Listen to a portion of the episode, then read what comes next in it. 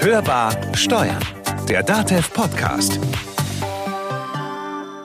Die Zahl der Corona-Kranken, sie steigt weiter an und das trifft in jeder Hinsicht auch das Wirtschaftsleben. Neben der individuellen Betroffenheit müssen daher Fragen geklärt werden, wie im Betrieb beispielsweise mit Infektionsrisiken umgegangen werden muss oder was mit der Lohnfortzahlung ist. Wann darf überhaupt gearbeitet werden und wann treten Beschäftigungsverbote in Kraft? Und zu guter Letzt, was ist eigentlich mit Urlaub? Damit herzlich willkommen an der Hörbar Steuern, der DATEV Podcast. Wir begrüßen Sie zu einer weiteren Sonderfolge zur Corona-Krise. Wir, das sind Carsten Fleckenstein und Konstanze Elter. Und wir haben uns heute den Fachanwalt für Arbeitsrecht Christian Beck an die Hörbar eingeladen. Das größte Risiko zurzeit ist ja natürlich das Krankheits- oder das Erkrankungsrisiko. Was muss ich als Arbeitgeber denn tun, wenn ein Mitarbeiter ja zwar noch nicht erkrankt ist, aber in irgendeiner Weise ein Infektionsrisiko darstellt. Nun also Mitarbeiter, die im Moment äh, Symptome zeigen, vor allem Fieber natürlich, die müssen von sich aus dem Arbeitgeber das Ganze mitteilen. Die werden aber in aller Regel auch äh, entweder krankgeschrieben, erhalten also eine Arbeitsunfähigkeitsbescheinigung oder es würde sogar ein Beschäftigungsverbot nach dem Infektionsschutzgesetz ausgesprochen. Je nachdem, wie hier die Situation ist, würden sich auch die rechtlichen Folgen ergeben, äh, die Beschäftigung und das Entgelt betrifft. Ist ein Mitarbeiter wirklich erkrankt, hat er grundsätzlich mal Anspruch auf Entgeltfortzahlung für sechs Wochen. Das gilt unverändert auch jetzt in der Corona-Krise. Wobei man berücksichtigen muss, dass eine Entgeltfortzahlung ausgeschlossen ist, wenn der Arbeitnehmer ein Verschulden trägt. Also sollte der Mitarbeiter noch in ein Risikogebiet gefahren sein, dann könnte er möglicherweise seine Erkrankung verschuldet haben und würde dann den Anspruch auf Entgeltfortzahlung verlieren. Wobei das dann natürlich schwer nachzuweisen sein dürfte, wenn man die Infektionsketten nicht mehr nachvollziehen kann, ob er den Coronavirus sich da eingefangen hat oder woanders, oder? Ja, das ist sicherlich eine Situation, die vielleicht vor zwei, drei Wochen noch gut denkbar war. Ja, wenn ein Kollege zum Beispiel aus Südtirol zurückkam vom Skifahren, das hatten wir ja erst vor kurzem. Jetzt wird das sicherlich sehr, sehr schwierig sein, weil die Infektionsketten nicht mehr zurück zu verfolgen sind. Sie erwähnten gerade das Infektionsschutzgesetz mit Blick auf Beschäftigung und Arbeitnehmer. Was genau besagt das Infektionsschutzgesetz? Was genau muss der Arbeitgeber beachten? Nun, nach dem Infektionsschutzgesetz kann es sein, dass einem Mitarbeiter ein Beschäftigungsverbot ausgesprochen wird, weil er eine Gefahr für andere Menschen ist als Überträger. Das wird in der Regel im Moment durch die Gesundheitsämter veranlasst. Wenn ein Familienmitglied zum Beispiel erkrankt, dann werden auch die anderen Familienmitglieder in Quarantäne geschickt, in häusliche Quarantäne und dürfen dann nicht arbeiten. Leider ist es im Moment so, dass die Gesundheitsämter hier noch keine ähm, scheinbar offiziellen Formulare haben, denn oft hören wir, dass die Gesundheitsämter sagen, geh bitte zum Arzt, lass dich krank schreiben. Das ist natürlich falsch, denn die Mitarbeiter sind nicht krank. Es liegt keine Verpflichtung zur Entgeltfortzahlung vor. Vielmehr sollten sich diese Mitarbeiter eine Bestätigung vom Gesundheitsamt geben lassen, denn dann bekommen sie vom Arbeitgeber ebenfalls für sechs Wochen Entgelt äh, fortgezahlt, wie bei einer Krankheit, nur mit dem Unterschied, dass der Arbeitgeber nach 56 Infektionsschutzgesetz die Leistungen, die er erbringt, erstattet bekommt von den jeweiligen Regierungen. Sie sagten ja gerade, das muss jetzt nicht unbedingt der Arbeitnehmer sein. Jetzt konstruieren wir mal den Fall, der ja durchaus auch gegeben sein kann, dass irgendjemand in der Familie krank wird, die Ehefrau, Lebensgefährte oder ein Kind, zu pflegender Angehöriger, wer auch immer. Der Arbeitnehmer selbst ist aber nicht krank. Dann könnte der, obwohl er in Quarantäne ist, ja theoretisch auch zumindest remote mobil arbeiten. Dürfte ja. er das? Ja, selbstverständlich. Also solange keine Infektionsgefahr besteht, dürfte er zum Beispiel im Homeoffice arbeiten und würde dann natürlich seine ganz normale, ja oder eine minimal reduzierte äh, Vergütung Vergütung bekommen, weil er halt vielleicht keine acht Stunden am Tag leisten kann oder nicht 100 Prozent seiner Arbeitsleistung.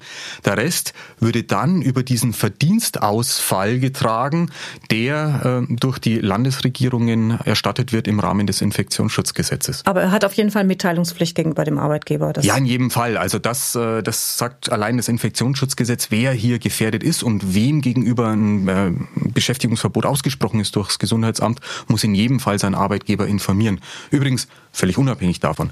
Also das gebietet schon die Fürsorgepflicht zwischen Arbeitgeber und Arbeitnehmer, dass hier eine Information stattfindet. Der Arbeitnehmer hat ja Kontakt zu vielen, vielen Kollegen. Wie muss der Arbeitgeber dann reagieren? Was muss er tun? Muss er den ganzen Betrieb gleich schließen? Ob er den ganzen Betrieb schließen muss, das ist eine Frage, die ja die die Behörden im Moment klären müssen. Da wird sicherlich sich das Gesundheitsamt einschalten und wird die entsprechenden Maßnahmen ergreifen. Wenn es ein Mitarbeiter in einem isolierten Bereich von einem Unternehmen zum Beispiel ist, also angenommen in der Versandabteilung, dann wird vielleicht die Versandabteilung durchaus durchs Gesundheitsamt geschlossen. Und die anderen Kollegen würden ein Beschäftigungsverbot auch hier wieder nach dem Infektionsschutzgesetz erhalten. Und dann würden die gleichen Maßnahmen greifen im Moment noch völlig offen und äh, so eine Grauzone ist, ob der Arbeitgeber aufgrund seiner Fürsorgepflicht gegenüber den anderen Mitarbeitern, wenn er so einen Fall erfährt, die vielleicht heimschicken muss, das ist noch völlig offen und hier trägt leider im Moment tatsächlich der Arbeitgeber das Risiko, dass die Mitarbeiter ihren Vergütungsanspruch behalten, aber keine Erstattung in irgendeiner Form vorliegt oder gezahlt wird. Was mir noch durch den Kopf geht, ist, dass äh, wir hatten ja vorhin den Fall eines kranken Angehörigen, könnte ja auch ein krankes Kind sein. Kinder sind ja, weil gerade Schulen und Kindergärten und andere Kindertagesstätten geschlossen sind, sind ja momentan alle zu Hause. Viele Eltern, viele berufstätige Eltern dürften Betreuungsprobleme haben, weil die Kinder eben auch nicht bei den Großeltern oder älteren Angehörigen untergebracht werden dürfen. Was ähm, muss ich denn da als Arbeitgeber beachten oder was muss ich vielleicht auch meinen Arbeitnehmern möglich machen? Also wenn ein Arbeitnehmer aus persönlichen Gründen an der Arbeit verhindert ist, liegt äh, rein juristisch gesehen eine sogenannte subjektive Unmöglichkeit vor. Das heißt, der Arbeitnehmer kann seine Arbeitsleistung nicht erbringen und darf in diesem Fall gegebenenfalls auch zu Hause bleiben. Das gilt also, wenn keine Infektion vorliegt, weil ein Betreuungsfall Fall eintritt, zum Beispiel, weil gerade die Schulen geschlossen sind und ich äh, Kinder zu Hause habe, die ich nicht allein lassen kann. Dann darf der Arbeitnehmer tatsächlich zu Hause bleiben und hat ein Zurückbehaltungsrecht an seiner Arbeitsleistung. Die andere Frage, die sich stellt, ist natürlich dann die Vergütungsfrage. Muss der Arbeitgeber trotzdem Vergütung bezahlen? Und da gibt es unterschiedliche äh, Handhabungen, je nachdem, welcher Fall betroffen ist. Der gesetzliche Ausgangspunkt ist Paragraph 616 BGB, der besagt, dass wenn ein Mitarbeiter für eine nicht erhebliche Zeit aus persönlichen Gründen an der Arbeitsleistung verhindert ist, behält er seinen Vergütungsanspruch. Aus dieser Regelung wurde zum Beispiel später das Entgeltfortzahlungsgesetz entwickelt. Es gilt aber heute noch und wenn jetzt ein Mitarbeiter zum Beispiel deswegen zu Hause bleiben muss, weil er sein minderjähriges Kind betreuen muss, dann würde dieser Paragraph 616 BGB greifen. Allerdings ist äh, das eine Vorschrift, die man ausschließen kann und in vielen Tarifverträgen, aber auch in Einzelarbeitsverträgen wird diese Vorschrift eingeschränkt oder sogar komplett ausgeschlossen und dann würde der Arbeitnehmer keinen Anspruch jedenfalls gegen den Arbeitgeber haben. Die andere Frage stellt sich dann, ob möglicherweise Sozialleistungen eingreifen. Also wenn das Kind tatsächlich krank ist, dann würde das Kinderkrankengeld nach 45 SGB V eingreifen, zumindest für die üblicherweise zwei Wochen im Jahr. Aber in aller Regel, wenn das Kind krank ist, wird auch wieder ein Beschäftigungsverbot ausgesprochen, sodass der Arbeitnehmer wieder sechs Wochen die Entschädigungsleistungen nach dem Infektionsschutzgesetz äh, wahrnehmen kann. Sollte tatsächlich nur ein Betreuungsfall vorliegen, nun dann würde der Arbeitnehmer hm, tatsächlich kein Entgelt bekommen, wenn die Leistungen nach 616 BGB ausgeschlossen sind. Gehen wir davon aus, in Hochrisikoberufen fallen die Leute aus und können nicht mehr arbeiten, weil sie selbst krank geworden sind. Andere sind aber noch gesund, aber im Urlaub. Kann der Arbeitgeber dann sagen, okay, du musst jetzt arbeiten, dein Urlaub ist gestrichen ab sofort? Also grundsätzlich ist ein einmal gewährter Urlaub auch dann tatsächlich dem Arbeitnehmer zu gewähren. Und gewährt bedeutet, äh, der wurde irgendwann mal genehmigt, vielleicht schon äh, Ende des Vorjahres. Also hier gibt es keine generelle arbeitsrechtliche Bestimmung im Bundesurlaubsgesetz. Das Bundesarbeitsgericht hat in der Entscheidung aus dem Jahr 2000 allerdings mal ja so eine Ausnahme definiert, wobei das Fallgestaltungen voraussetzt, bei der die Arbeitskraft eines bestimmten Arbeitnehmers ja für das Fortbestehen des Unternehmens äh, erforderlich ist. Also ohne diesen Mitarbeiter würde das Unternehmen zusammenbrechen. Ich könnte mir schon vorstellen, dass gerade aktuell im Gesundheitswesen, wenn eben jetzt tatsächlich dort auch Kollegen ausfallen und ansonsten die Versorgung nicht mehr gewährleistet sein könnte, gerade in Intensivstationen vielleicht, dass hier so eine Konstellation gegeben wäre, an die das Bundesarbeitsgericht auch in seiner Entscheidung aus dem Jahr 2000 gedacht hat. Was ist denn mit Mitarbeitern, die aus lauter Angst jetzt ihren bereits genehmigten Urlaub plötzlich äh, spontan stornieren? Ist das etwas, was der Arbeitnehmer einfach darf oder kann der Arbeitgeber hier sagen, nein, dein Urlaub ist genehmigt es passt uns sowieso gerade, weil eben ein Risiko äh, stattfindet, du musst jetzt in den Urlaub gehen? Das heißt, äh, die Mitarbeiter kommen ja auch jetzt gar nicht weg, wenn sie in Urlaub fliegen wollten. Viele Flüge sind gestrichen. Deswegen stellt sich tatsächlich die Frage, kann der Mitarbeiter jetzt mit seinem Urlaub überhaupt was anfangen?